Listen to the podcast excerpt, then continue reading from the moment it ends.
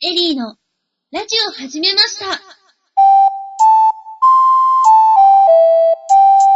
皆様こんにちは。第25回エリーのラジオ始めました。モットーは思い立ったら吉日。メインパーソナリティのエリーです。そして、エリーの師匠役、ヤンマです。よろしくお願よろいししくまおす。願いします。エリーのラジオを始めました。この番組は、ヤンマさんからのご指導をいただきながら、私エリーが立派なパーソナリティとなっていくために、リスナーの皆さんと一緒に勉強していく番組です。待ちに待った25回来ましたはーい。今回は特に、うん。ヤンマ先生から教えてもらうという、こう大枠をちょっと設けないで、うん。ヤンマさんと一緒に雑談をしてみるという回でございます。うん。雑談でラジオをね、この今日の30分を回していくと。はい。はい。まあでも雑談に入る前に、うん。まあ雑談会、うん。何を雑談しようかなと思ったんですけど、うん。何か面白いテーマとか、ヤンマさんの方を用意してきたりしませんかねそんなネタなんか何も用意してないよ。 用意してないところからそのまま雑談に入っていくっていうのはね。ええうええん。まあ、雑談ならではかなと。じゃあ私も前回、ヤンマさんの持っていないところで、うん。何か話を触れればなってことで、うん。いろいろ頑張ってみたんですが、うん。結構思い浮かばない。おい。だから特にテーマ、設けないで、うん本日はやっていこうと思います。はい、了解です。で、なんか、ほい。やってなんかやってくださいじゃないよ。 そんな、芸人にね、ネタやってくださいって振ってんじゃないんだから。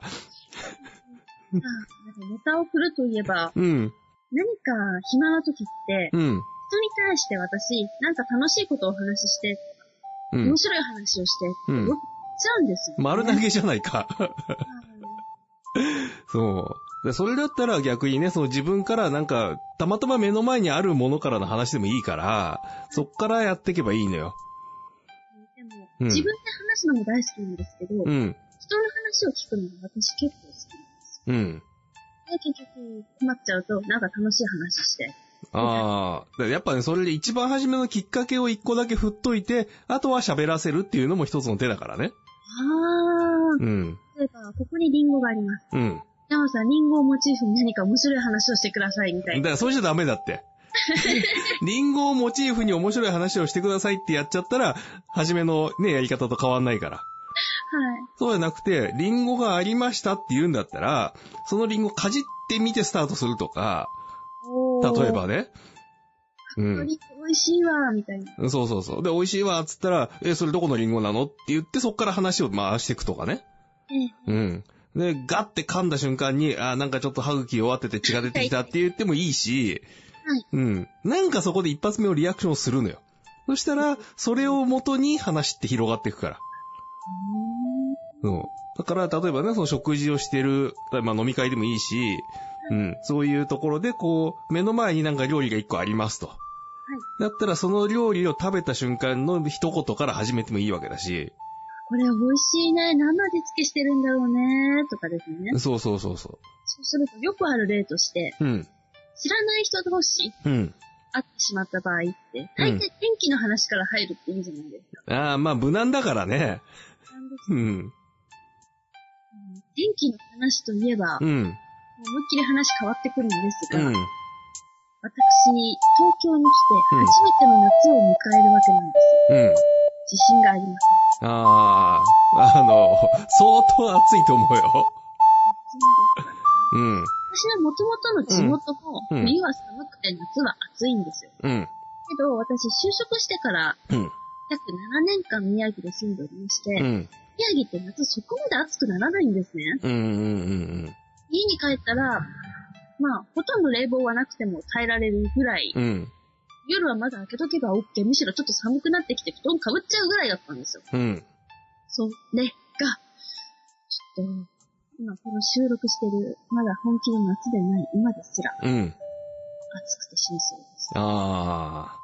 まあ、都会はね、あの、緑がないから、あの、熱を吸収してくれるものがないでしょスファルト地獄でした。もうね、あの、ビルだらけ、アスファルトだらけだから、そりゃ暑くなったら大変なことだよ、もえー、ちょっと無理かもう。ー。うん。で、しかも、だからそれで暑くなるからって言って、みんな締め切ってエアコンかけるでしょ。はい。エアコンかけると何が起こるかっていうと、家の中の熱を外に出すんだから。排気熱。うん。私が取れる対策としまして、うん。朝の涼しい段階から会社に行き、うん。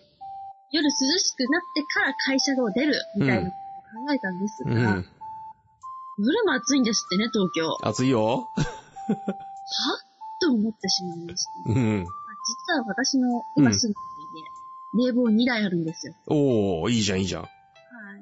いや、居住スペース、うん台所とかの覗けば、うん。部屋は2部屋しかない、まあちょっとちっちゃなお家なんですが、うん。その1部屋ずつに冷房ついてますから。お ー。まあ、そのくらいがっつり冷やしてくださいと。はい。うまあん。 2つつければ、うん。電気落ちますけどね。ああ、それブレーカーでっかくしてくださいって話だよ ね。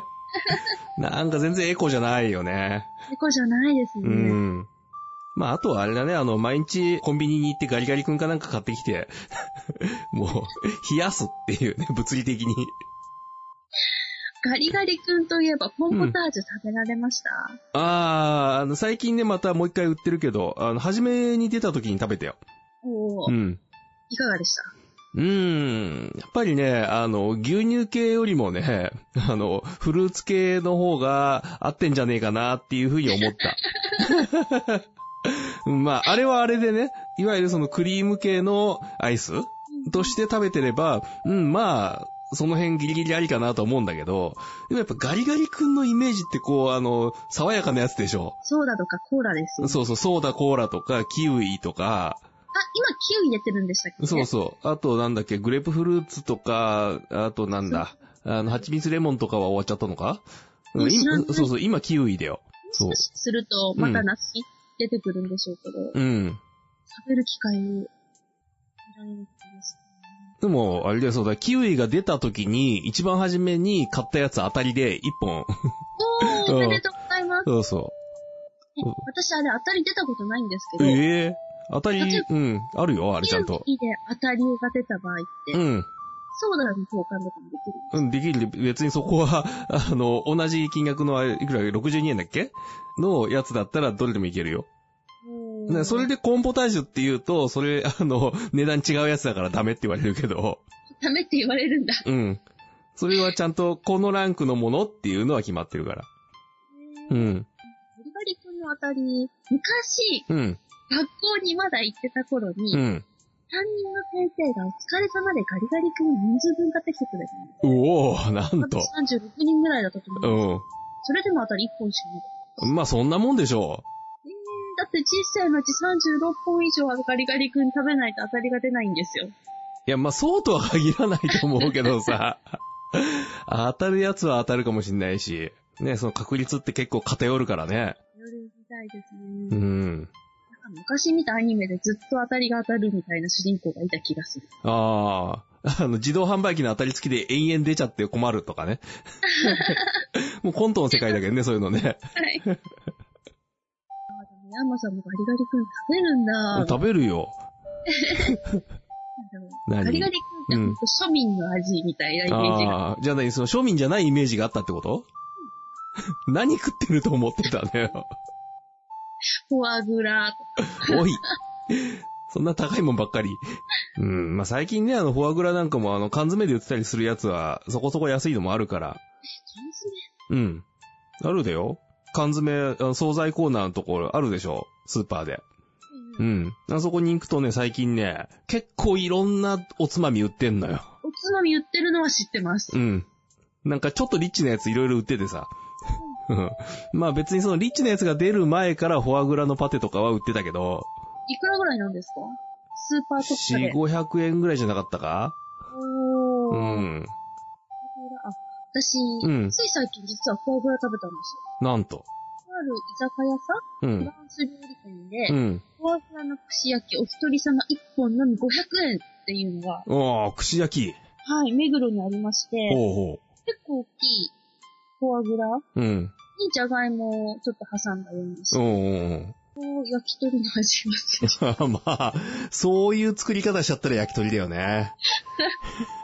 けどあの、串焼きなんですけど、うこんうやって柔らかいので、うん。串で結局持ち上げることができなくて、あナイフとフォークで挟あ。 なるほど。串は飾りだと。ったりですね。うん。最後のじゃがいもを食べるために使う串。ああ。これが500円っていうの結構お手頃だなって。 うん。他のメニューは600円とか700円するんですうよ。ん。うん。そんな中、フォアグラが一番安いって全然高い。まあ、あの、フォアグラもね、形そのもので出てくるやつは多分高いんだよ。高いですね。うん。あの、パテにして出てくるやつとかは、別に真ん中使わなくてもいいから、ちょっと安く作れるかなとかね。高いでも、高い知だって、フォアグラって何で作るか知ってっるてます。よし。 はい。何で作るでしょうか担当です。うん。 まあね そ。う。食べて思ったんですよ。私、うんソースレバー嫌いだからあんまりフォアグラ美味しくない。あはははまあまあまあまあまあまあ。あれ、何でしたっけんアヒルガチョウ、でしたっけうん、なんかカモとかなんかその辺、その辺のくくり。ざっくり。同じ鳥ってこと考えれば、まあ、焼き鳥ではまず、うん。まあ間違いないよね。しかもあれ太らして脂肪肝になってるから ね。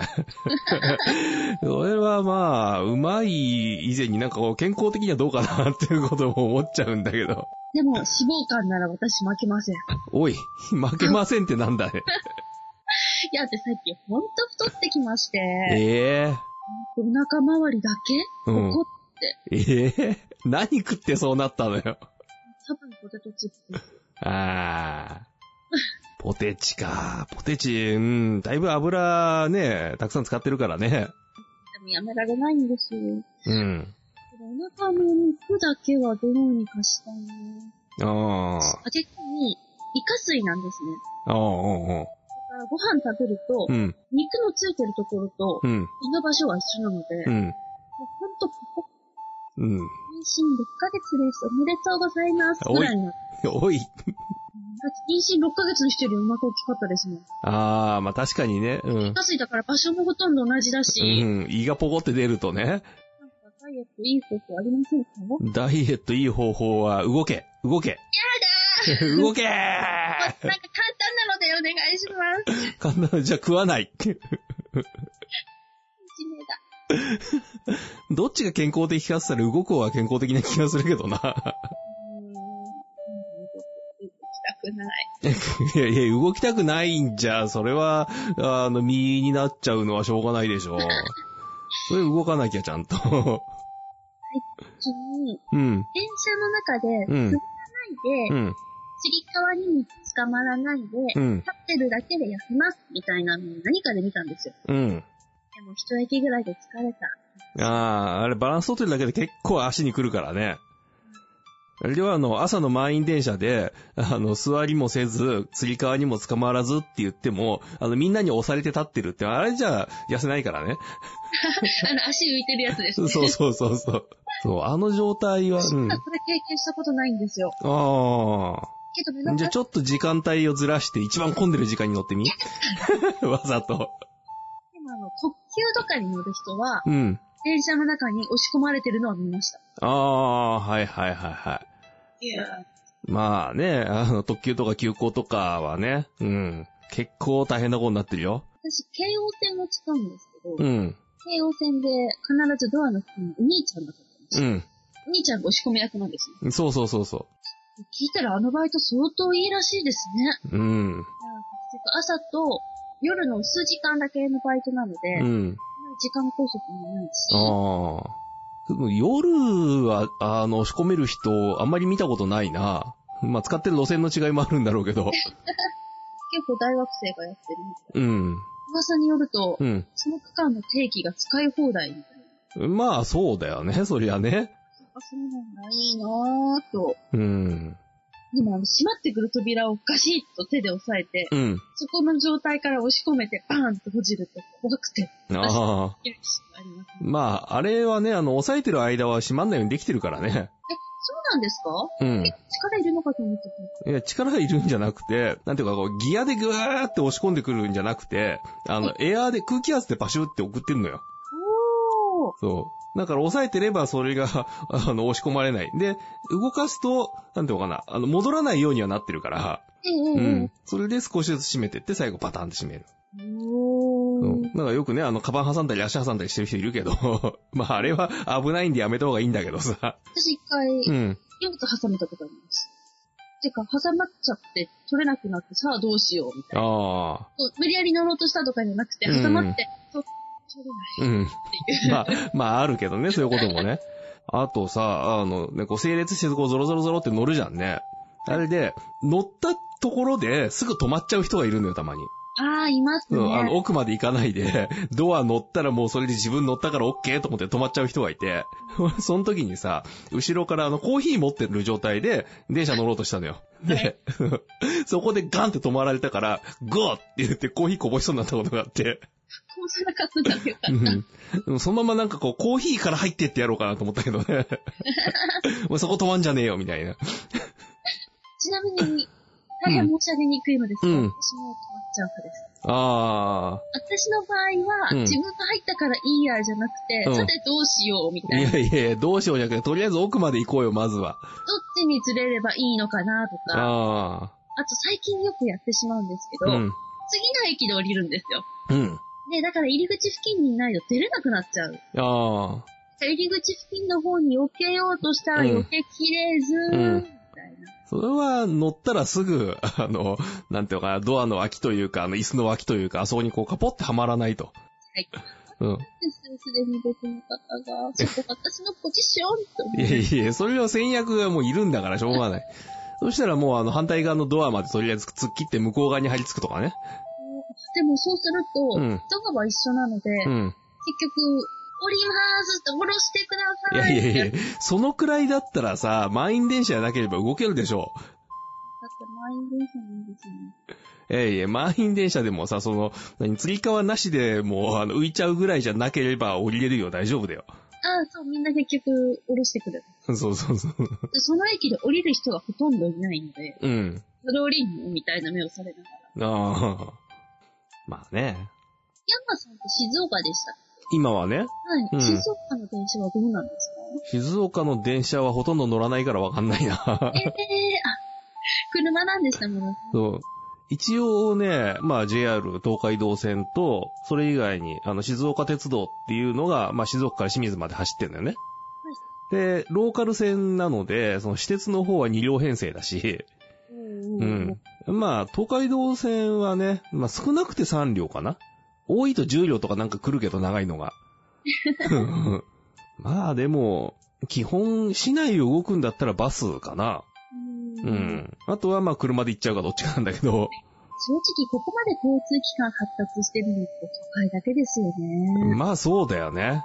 まあほら、あの、地下鉄のあるエリアとかだとさ、まあそこそこはね、発達してんのかなとも思うけど、静岡で地下鉄作っちゃったらなんか、あれでしょ、あの、東海地震がとか言ってまた大変なことになるんだろうから。あ、そうなのか。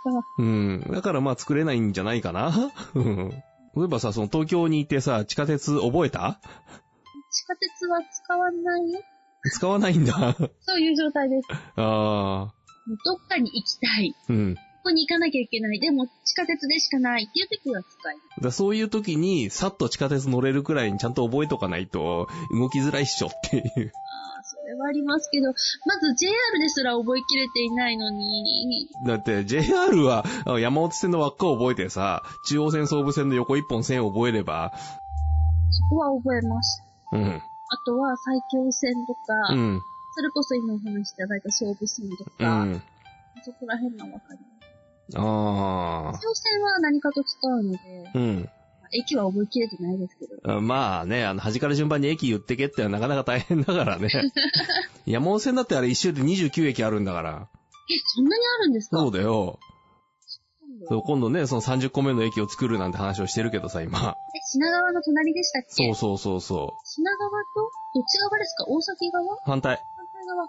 本当にできるんですかうん、まあ、あそこちょっと区間長いからね。まあ、あったら便利かなとは思うけど。ええうん。まあでもそこで降りてどこに行くかっつったら、あんまり行く先のイメージがないんだよな、そこはな。すっごい申し上げにくいのですが、うん品川の隣って何駅でしたっけ田町かなあ、田町。うん。多分そなんか田町はよく私も通過するイメージがあります。う。あなんか田町で確か総武線と乗り換えできるんじゃなかったです。あ。んそれ新橋。あ、じゃあ総武線じゃないなんかの快速に乗り換えて、うんそれは京浜東北線。あの、ポケモンセンターなら浜松町に行きたいときに、あポケモンセンターといえばあ。、うん。私の大好きなポケモンのですうね、ん。 3DS が今度出るんですよ。ほだけど予約をして、う。うん。抽選があって、抽選に当たったら買えるみたいな。ああ。すごく好きで、妹からも欲しいって言われてるんですけど、うん。私と妹を申し込んで2台とも当たる自信がないくてですね、コンああ。なんか、コンサートのチケット取ってるみたいだよね。 サートのチケットよりきっと大変競争率が激嬉しいしい。です。ちなみに私が欲しいのは EV モチーフの Nintendo 3DSLL ポケモンセンター15周年記念うん、うん、うん実家に犬飼ってるんですけど、めうん。うん。ちゃくちゃ EV に出て、おお。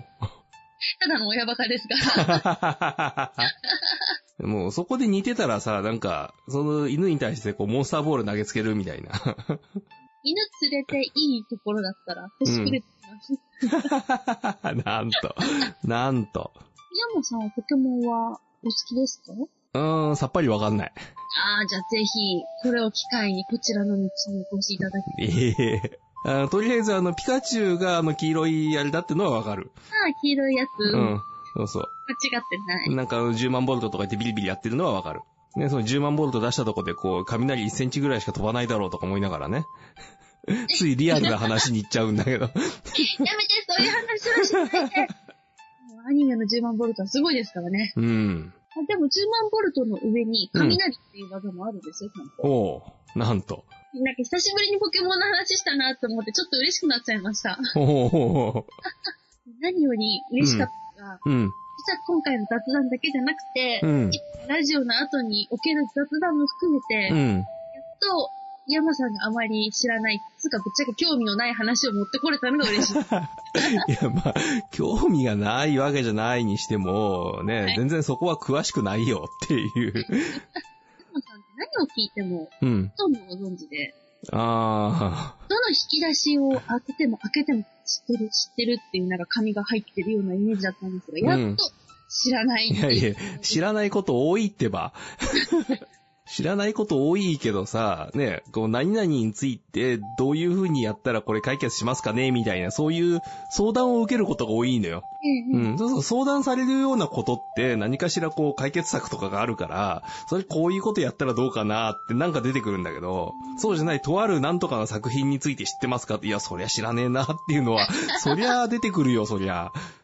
うん、じゃあ私もそこは聞き方として、うん。限定販売の 3DS があるんですが、どうやったら当たりますかねって聞けばよかった。 どうやったら当たりますかねって、うん、なんかこう、 何、運を天に任せ、なんかやってみるとか。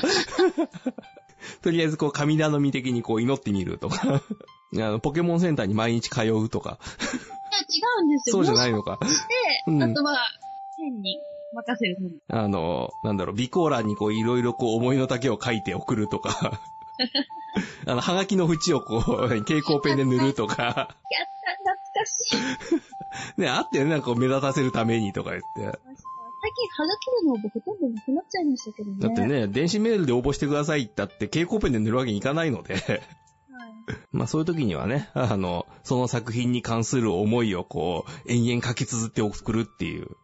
あれ読んでくれるんですかね結構読んでるよ、あれ。あそううん。まあ、いろいろ書いてくれてる人の方が、おお、こいつはなんか詳しいぞとか、その作品に対する思いが強いぞっていうのは伝わるので、けど、抽選になったらそんなの関係ないですよね。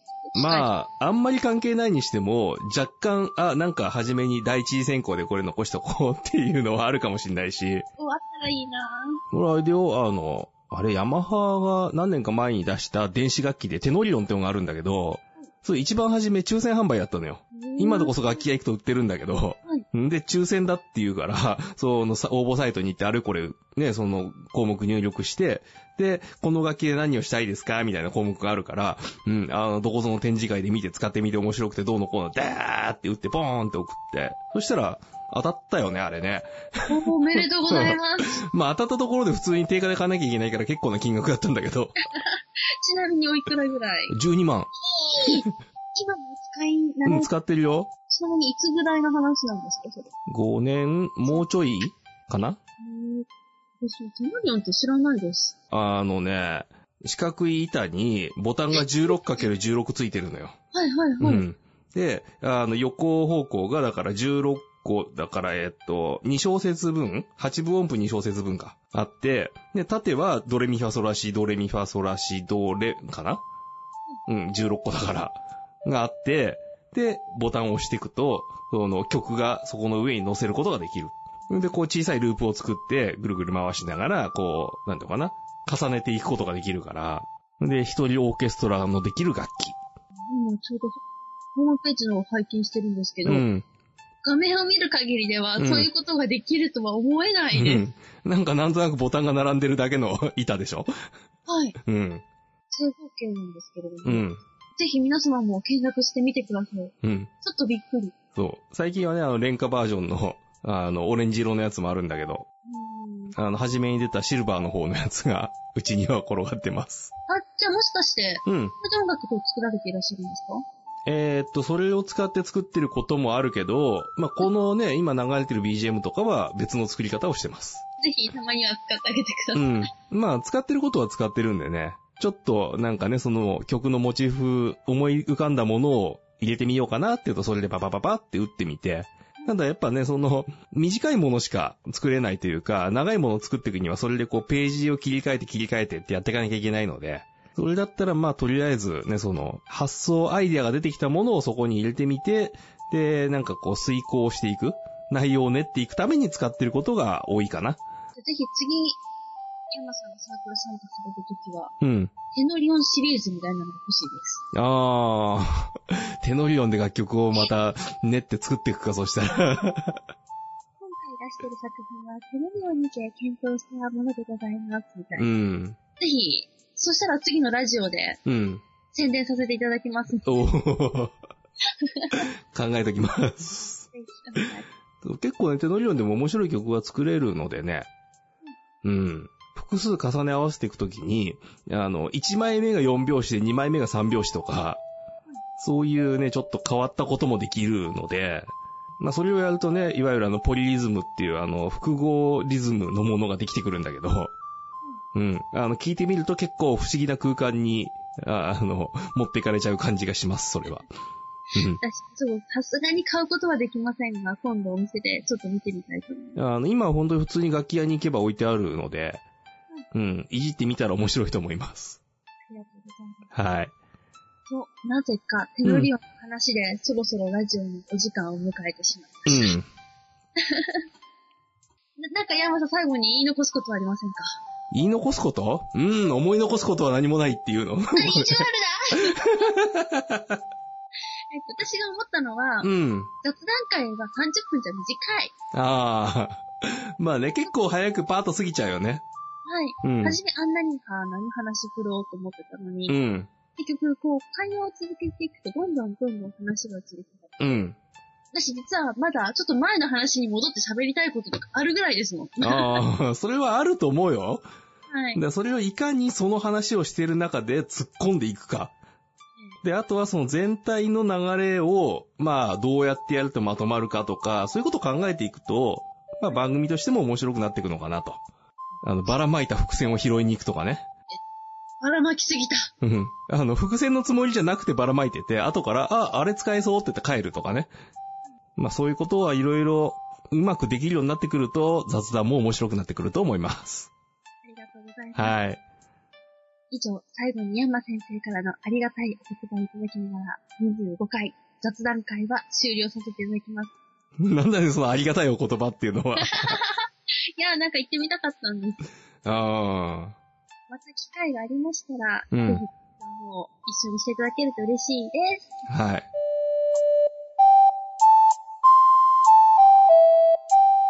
じゃあ、ありがたいお言葉で締めましょはい。う。はい。えーと、これね、あの、北野武の名言を一つ持ってきました。はい。思い切り悪いことのできる奴は思い切りいいこともできる。思い切りバカなこともできるやつは、思い切り真面目なこともできる。ありがとうございました。はい。